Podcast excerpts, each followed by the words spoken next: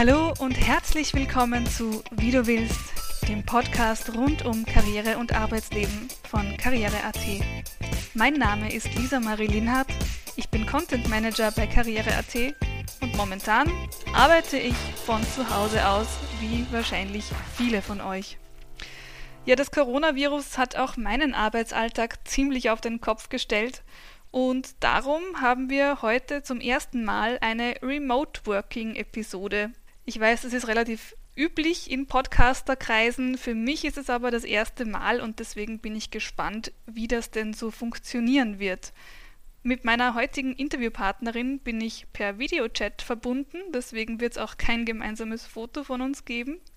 Ich zeichne das Gespräch bei mir zu Hause auf und sie bei sich und am Ende füge ich dann alles zusammen und hoffe, dass das Ergebnis gut wird. Ja, es sind ganz schön spannende Zeiten momentan. Aus dem Homeoffice begrüße ich jetzt sozusagen meinen virtuellen heutigen Gast, Lorraine Wenzel, COO von Zero Waste Austria. Lorraine, schön, dass du dir für uns die Zeit genommen hast. Ja, sehr, sehr gerne. Aus dem Homeoffice ist es ja direkt noch ein bisschen leichter. Mhm. das wäre gerade meine erste Frage gewesen. Von wo aus arbeitest du momentan?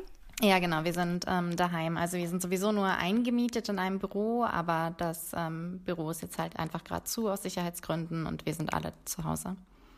Genau, ja, same hier. Also bei uns auch. Seit letzter Woche schon ist quasi alles, alles zu bei uns. Gut, haben wir alle ganz eine neue Situation jetzt. Allerdings, aber ich glaube, das Wichtigste ist einfach, dass wir da halt Rücksicht nehmen, insbesondere auf die Risikogruppen und dass wir halt eben einfach die Maßnahmen ergreifen, die nötig sind. Genau. Das Thema unserer heutigen Folge ist ja Nachhaltigkeit im Arbeitsalltag und ich muss zugeben, ich habe kurz überlegt, ob das in der aktuellen Situation überhaupt relevant ist. Aber dann sind ja die ersten Supermärkte leer gehamstert worden von Menschen und ich habe so das Gefühl gehabt, dass jetzt ein gewisses Umdenken stattfindet und dass sich viele nun bewusst sind, dass äh, ja diese Zeiten des Überflusses auch mal schnell vorbei sein können und dass wir gerade jetzt achtsamer und auch nachhaltiger mit unseren Ressourcen umgehen sollen.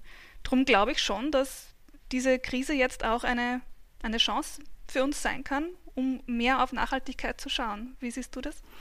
Ähm, ich finde, das ist ein ganz, ganz schwieriges Thema. Also eigentlich sieht man, dass gerade genau das Gegenteil passiert. Das heißt, diese Ellbogengesellschaft, in der wir sowieso schon leben, ähm, wird jetzt hammerhart durchgesetzt. Also es sieht ja danach aus, als würde der Großteil einfach nur auf sich selbst schauen und Hauptsache man selber hat irgendwie zig Sachen zu Hause.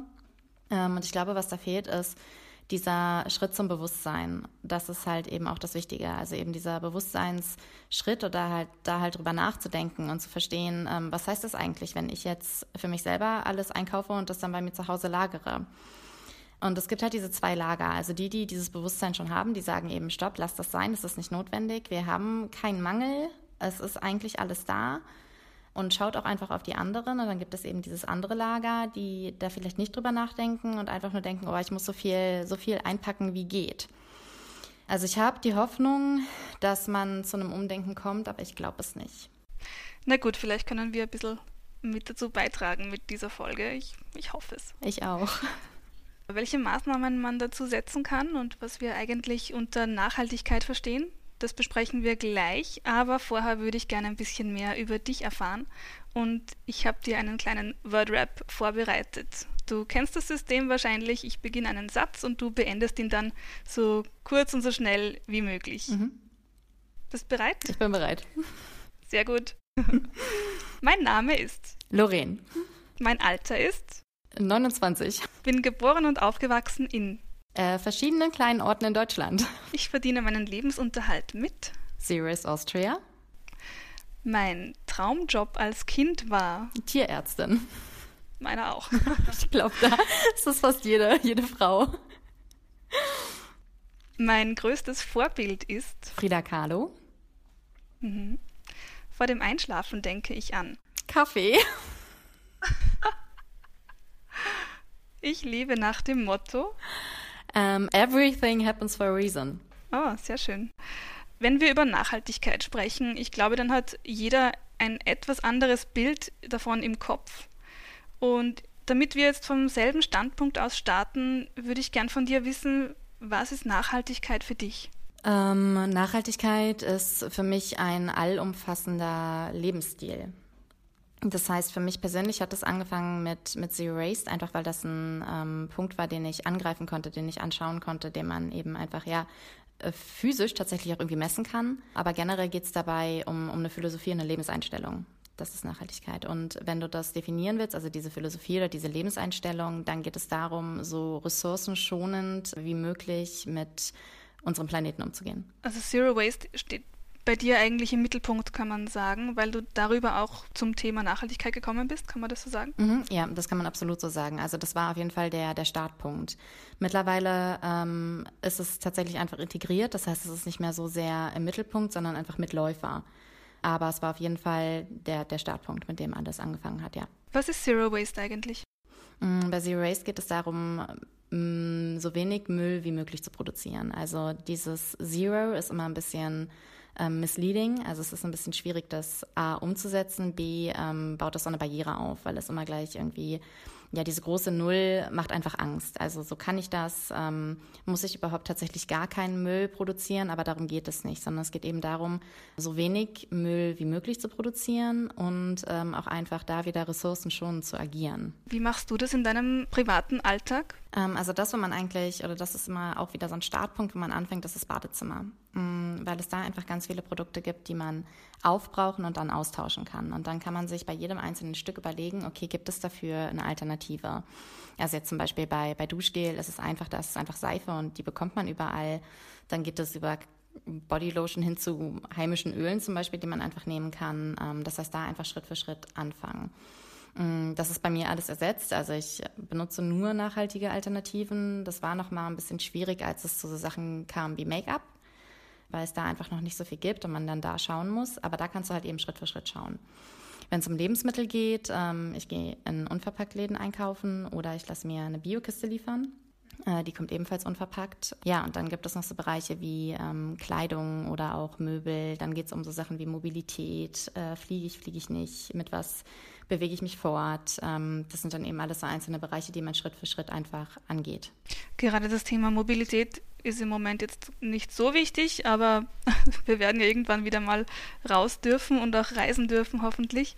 Äh, das hätte ich jetzt nicht so mit Zero Waste assoziiert. Ist das ein Druckschluss? Mhm, ist es. Das ist tatsächlich auch ähm, eine Problematik, der wir immer wieder gegenüberstehen. Ähm, also es geht eben nicht nur um Müll, sondern das ist halt tatsächlich einfach der, ja, das, der Anfang. Und dann geht es tatsächlich darum, übergreifend auf sämtliche Lebensbereiche zu schauen, wo kann ich und wie kann ich ähm, nachhaltig agieren. Also diese ganze Bewegung ist an sich tatsächlich nicht nur eine müllfreie Bewegung, sondern äh, eine Klimaschutzbewegung. Was beachtest du dann eben in deinem Privatleben? Mm, in meinem Privatleben generell, also mittlerweile zieht sich das tatsächlich durch sämtliche Bereiche. Also in erster Linie ist es, ähm, ich glaube, das ist auch so eine Sache, die man auf alles anwenden kann, ähm, so wenig Konsum wie möglich. Ähm, also Zero Waste auch gleichzeitig neben dieser, dieser Klimasache, wobei das auch beides ineinander ähm, hineinspielt, eine konsumkritische Bewegung. Mm, das heißt, es geht auch darum, so wenig zu kaufen wie möglich oder halt tatsächlich nur die Sachen zu kaufen, die du wirklich brauchst. Und wenn du dir was kaufst, dir zu überlegen, ähm, wo kommt es her, wie wird es produziert. Ähm, das heißt, auch da spielt wieder natürlich ganz viel mit rein, sowas wie Lieferketten, ähm, auch die Arbeitsbedingungen und ja, halt einfach alles, der Anbau, wenn es jetzt zum Beispiel um Kleidung geht, ja, das heißt, das ist so das, was in meinem Alltag allumgreifend ist. Kein Konsum oder wenig Konsum oder was für ein Konsum. Wie vermeidest du es, zu viel zu kaufen?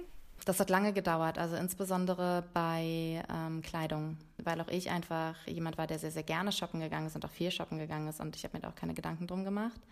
Dann habe ich mir Dokumentationen angeschaut und mich einfach sehr intensiv mit dem Thema beschäftigt und habe gedacht, okay, ich will das nicht. Trotz allem ähm, fällt es mir nach wie vor schwer. Das heißt, ich gehe zum Beispiel einfach nicht in bestimmte Läden rein. Das kann ich nicht, das schaffe ich nicht. Also das heißt, ich vermeide das tatsächlich einfach. Und mittlerweile ist es so, dass ich das so drin ist in meiner Routine, dass ich tatsächlich einfach über jedes Teil nachdenke. Du hast mir im Vorfeld geschrieben, Food Waste ist ein, ein ganz massives Problem. Warum möchtest du das speziell thematisieren? Mhm. Ähm, das Problem ist, dass es wohl der ethisch fragwürdigste Abfall ist, den wir so machen solange es halt irgendwie Hunger auf diesem Planeten gibt und wir achtlos mit Lebensmitteln umgehen, ähm, ist es einfach problematisch. Das ist der eine Punkt. Der andere Punkt ist, dass Lebensmittel tatsächlich unsere Lebensgrundlage sind. Das gehört zu einem der Dinge, die wir brauchen, um zu überleben. Ähm, und man sieht halt jetzt schon, dass irgendwie die Böden nicht mehr funktionieren und ähm, dass auch einfach ja, wir mit Landwirtschaft ganz, ganz viel kaputt machen können, gerade wenn es um Pestizide geht. Das heißt, es hat auch so eine Riesenauswirkung. Also in dieser gesamten Kette, die da passiert, vom Anbau bis hin zu, lassen wir das einfliegen oder nicht, ähm, bis hin zum Verkauf und was wird da weggeschmissen, ähm, bis hin zum Konsumentinnenverhalten, ähm, hat das einfach so einen, so einen riesen Rattenschwanz. Deswegen ist es ja ein schwieriger, schwieriger Abfall. Gerade im Lebensmittelbereich ist das ja oft sehr schwierig, weil man ja zu bombardiert wird mit Angeboten und Aktionen und äh, mehr Packungen und, und solchen Dingen und dann bleibt irgendwas über. Man muss Dinge wegschmeißen, die eigentlich noch gut wären. Wie vermeidest du das? Ähm, das fängt schon an tatsächlich beim Einkauf selbst. Das heißt, wenn du in einen Unverpacktladen gehst und du musst deine Lebensmittel selbst angreifen, selbst abfüllen, dir selbst überlegen, ähm, wie viel will ich davon, passiert das ganz automatisch, weil du eher dazu tendierst, zu wenig zu nehmen als äh, zu viel. Das heißt, auch sowas tatsächlich normale Supermärkte betrete ich sehr, sehr selten. Ähm, und wenn, habe ich mittlerweile festgestellt, ich bin überfordert. Das heißt, ich muss tatsächlich ganz schnell wieder raus. Also dieses Überangebot, was wir halt sonst nicht so mitbekommen, ähm, ist dann einfach total omnipräsent. Und ähm, ich merke dann, dass ich mich nicht entscheiden kann oder dass ich dann gar nicht mehr weiß, was ich will und dann tatsächlich eher rausgehe, ohne was zu kaufen, als zu viel zu kaufen. Das heißt, da tatsächlich auch überlegen, ja, ganz gezielt sich vielleicht, wenn man jetzt in einem normalen Supermarkt einkauft, tatsächlich nach seiner Liste gehen. Also sich wirklich eine Liste schreiben und sich daran auch halten. Und da können ja auch Sachen draufstehen wie Schokolade, aber dann halt eben eine Tafel und nicht zehn. Mm, also das ist vielleicht was, was man, was man mitnehmen kann, also sich irgendwie an eine Liste halten. Du hast mir im Vorfeld von unserem Interview äh, einige Themenbereiche genannt, äh, womit man Nachhaltigkeit im Arbeitsalltag besprechen könnte. Und du hast mir da bereits gesagt, dass man eigentlich alles, was man zu Hause machen kann, ja auch im Arbeitsalltag am Arbeitsplatz umsetzen kann. Also diese Trennung zwischen Arbeitsalltag und privatem Alltag ist ja gar nicht so, so streng zu sehen, speziell wenn es um Nachhaltigkeit geht. Momentan merken wir das ja sowieso, weil ja gerade sehr viele Menschen ihren Arbeitsplatz zu Hause haben. Aber wenn wir dann auch wieder ja, in unsere Büros dürfen und äh, in den Firmengebäuden unseren Arbeitsalltag bestreiten, wie können wir da Nachhaltigkeit integrieren? Wie können wir unsere Büros nachhaltiger machen? Also ähm, der erste Bereich ist, auch da geht es ganz generell um Ressourcenschonung. Das heißt einfach zum Beispiel so Kleinigkeiten, die man eben auch, und deswegen ist es auch beides, ähm, ja, hängt zusammen. Das, was man zu Hause macht, sollte man eben auch ähm, am Arbeitsplatz machen. Sowas wie, ich mache das Licht aus oder ich mache die Steckdosen aus.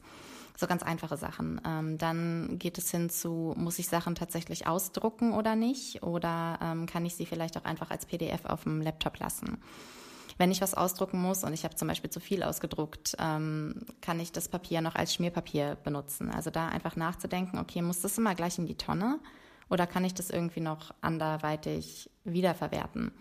Genauso gibt es einfach so Sachen wie ähm, Stifte, die man einpflanzen kann, Bleistifte, wo hinten so Samen drin sind oder nachfüllbare Stifte. Also bei so lauter Utensilien, die man benutzt, auch da tatsächlich ähnlich wie beim Badezimmer, zu überlegen, gibt es da eine Alternative. Dann gibt es natürlich Sachen, die kann nicht zwangsläufig ich beeinflussen, sondern da muss man dann mit dem Chef sprechen oder der Chefin, wenn es natürlich um sowas geht wie, wo beziehen wir unseren Strom her oder ähm, auch was für Möbel benutzen wir, wenn jetzt Neuanschaffungen sind. Ähm, muss es zwangsläufig das neueste Elektrogerät sein oder gibt es da Alternativen?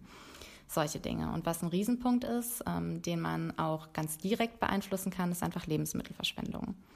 Das heißt, wenn ich ähm, darauf achte, dass ich eben nichts im Bürokühlschrank liegen lasse, sondern das benutze, dass man das vielleicht auch zusammen verkocht oder überhaupt, wo kaufen wir unser Gemüse und Obst ähm, ein, was im Büro dann gegessen wird. Auch sowas sind alles, alles Dinge, auf die man sowohl im privaten als auch im Arbeitsalltag achten kann.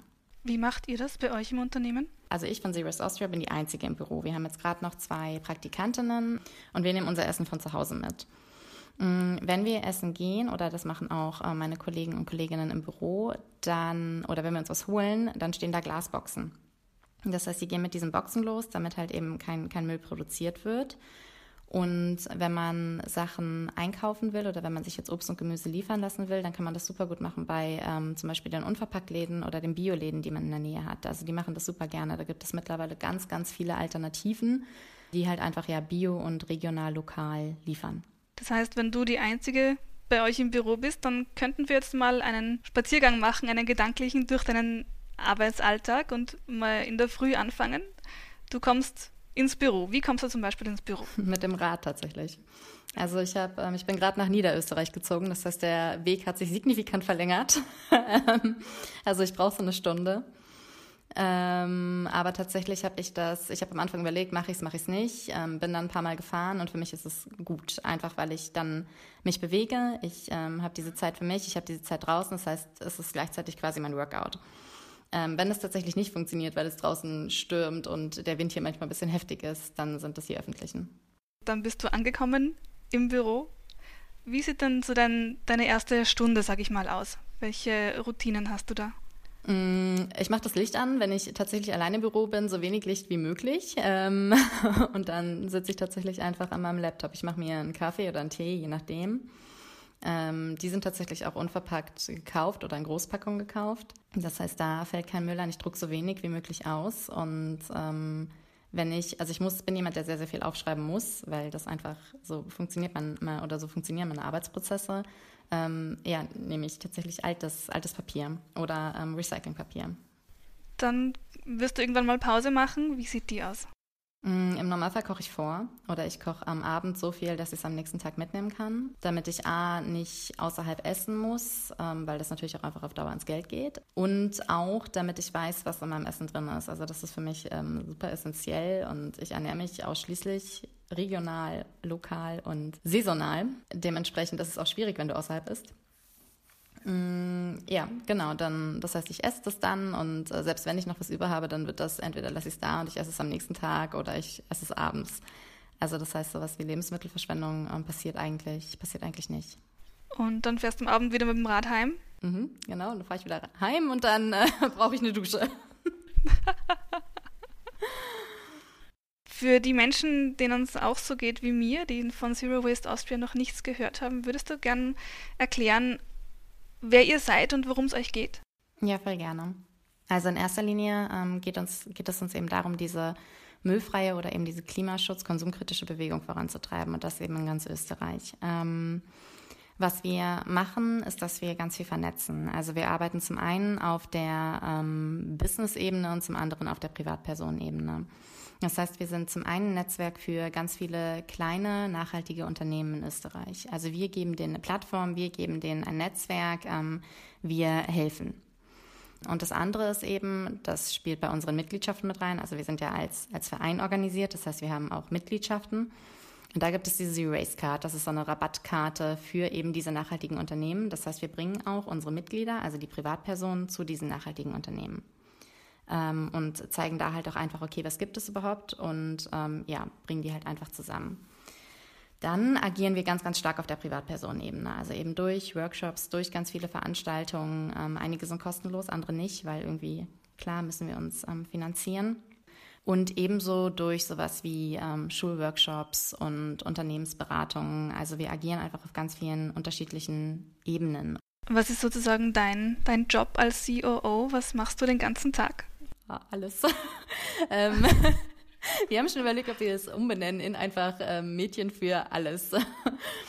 ähm, also ich kümmere mich zu einem Großteil mithilfe von Ehrenamtlichen ähm, um die Online-Präsenz. Also ich bin zuständig für die Website, für die Social-Media-Kanäle, für ähm, die Blogs. Ich bin zuständig für die Kooperation für unsere Partner. Ähm, die Mitgliederverwaltung macht Helene, die Gründerin, ähm, aber generell eben auch für sowas wie Akquise. Ich mache die Eventplanung, die Projektdurchführung und das Projektmanagement. Ähm, ich mache die Workshop-Durchführung, ich mache die ähm, Vortragsdurchführung. Also tatsächlich, ähm, ja, alles, was so im, im Daily Business anfällt. Ähm, du machst auch Workshops zu mhm. diesem Thema.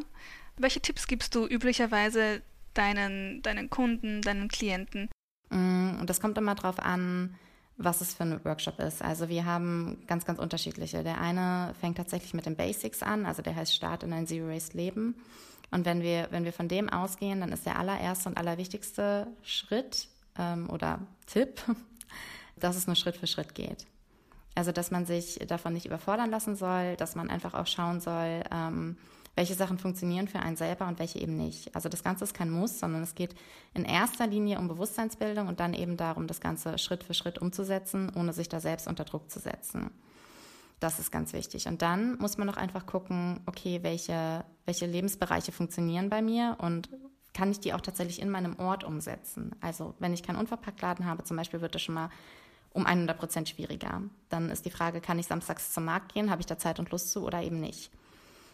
Und dann tatsächlich die einzelnen Bereiche angehen. Also wie ich vorhin schon gesagt habe, am besten mit dem Badezimmer anfangen, dann kann man schauen, was ist der nächste Punkt für mich. Ist es Kleidung?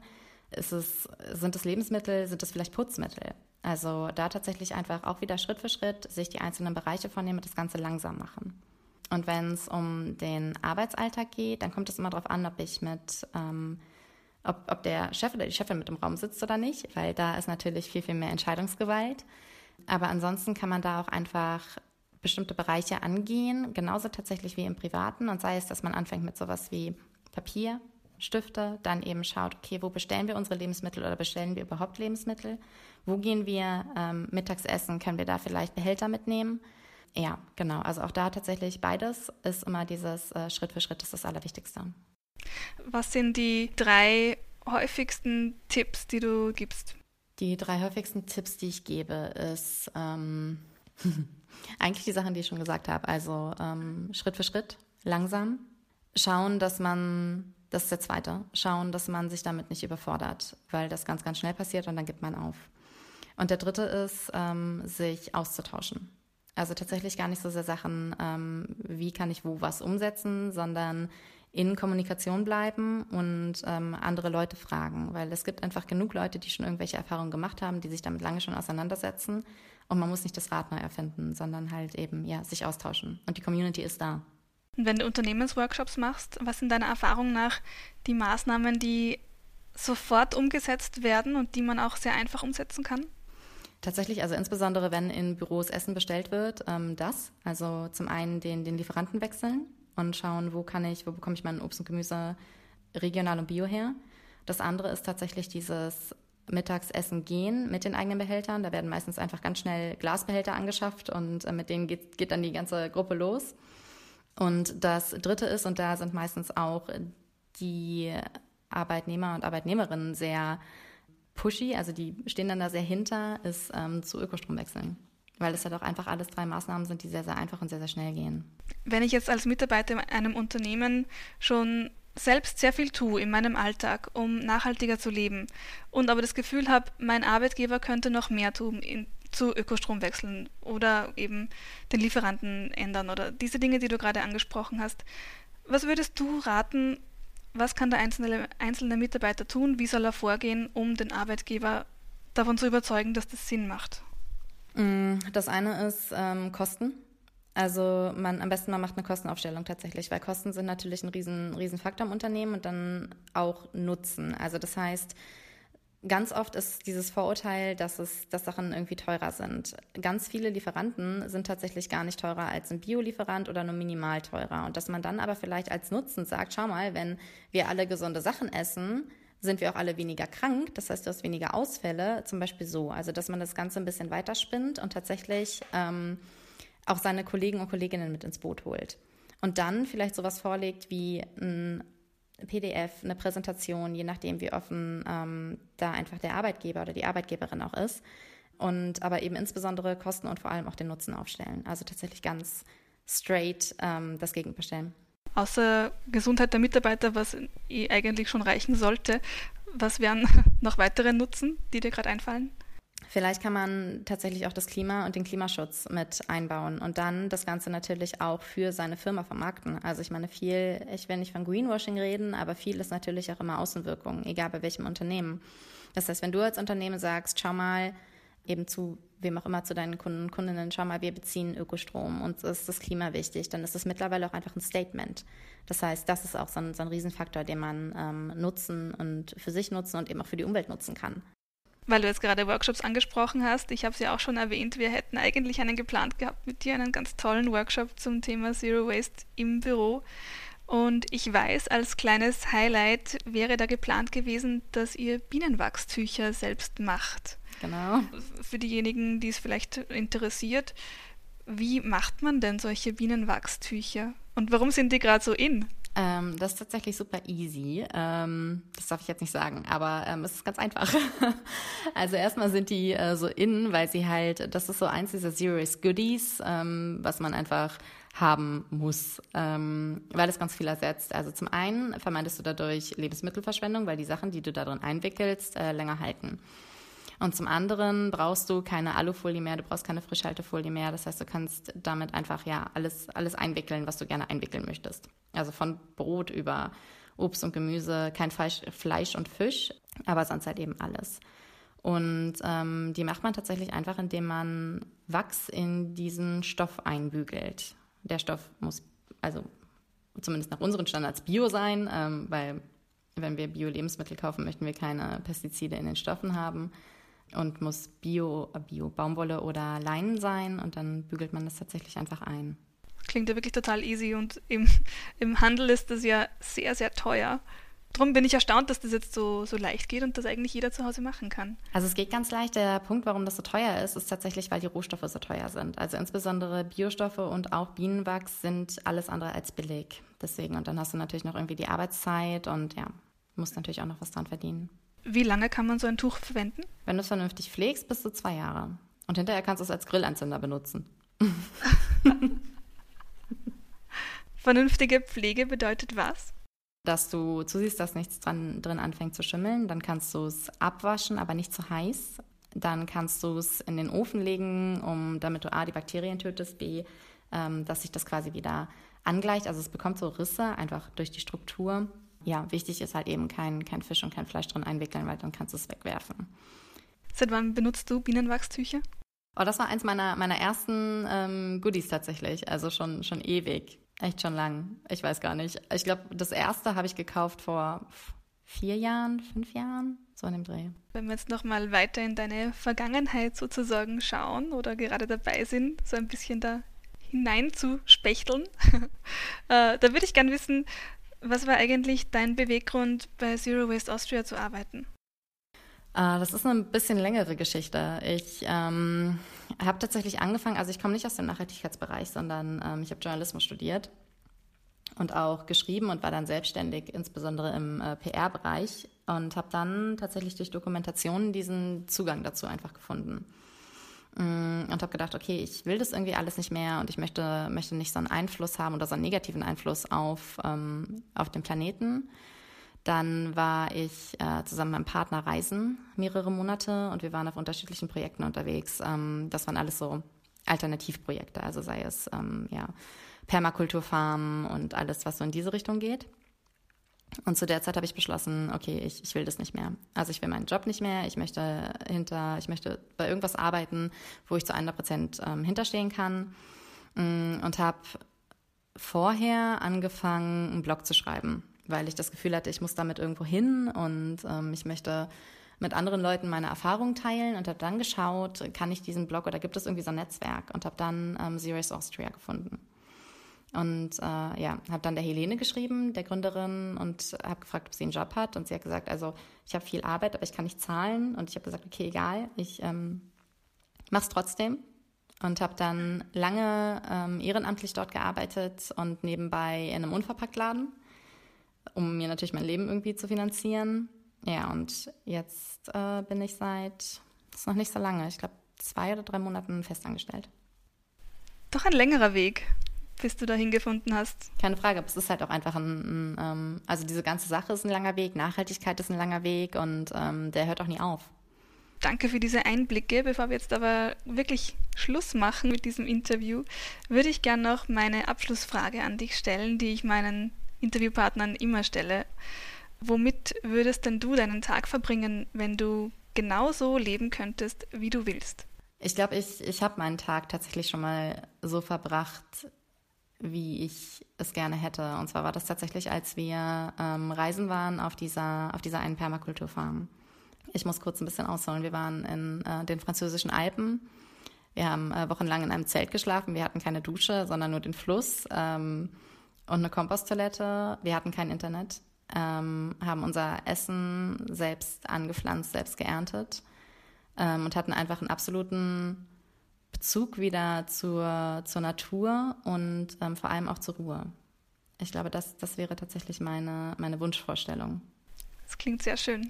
Ja. Vielen Dank für deine Zeit und für deine super Infos. Ja, sehr, sehr gerne. Das letzte Wort gehört dir, bevor wir uns verabschieden. Was möchtest du noch loswerden? Mm, ich glaube tatsächlich was zur aktuellen Situation. Und zwar einfach, ja, dass man tatsächlich die Maßnahmen der Regierung befolgen sollte, um nicht zwangsläufig sich selbst zu schützen, sondern eben auch die anderen und dass man vor allem positiv bleiben sollte. Also seid achtsam, schaut vielleicht auch auf ähm, die kleinen Sachen, die im Alltag trotzdem schön sind, auch wenn man, auch wenn man drin sitzen muss, auch wenn man seine Freundin nicht treffen darf. Es gibt immer irgendwas, was positiv ist und ähm, ja, setzt euch abends zusammen mit eurer mit den Leuten, mit denen ihr zusammen wohnt oder telefoniert und tauscht euch aus, tatsächlich ganz aktiv darüber, was, was heute toll war.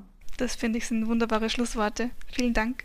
Danke dir. Euch auch vielen Dank fürs Zuhören. Bis zum nächsten Mal.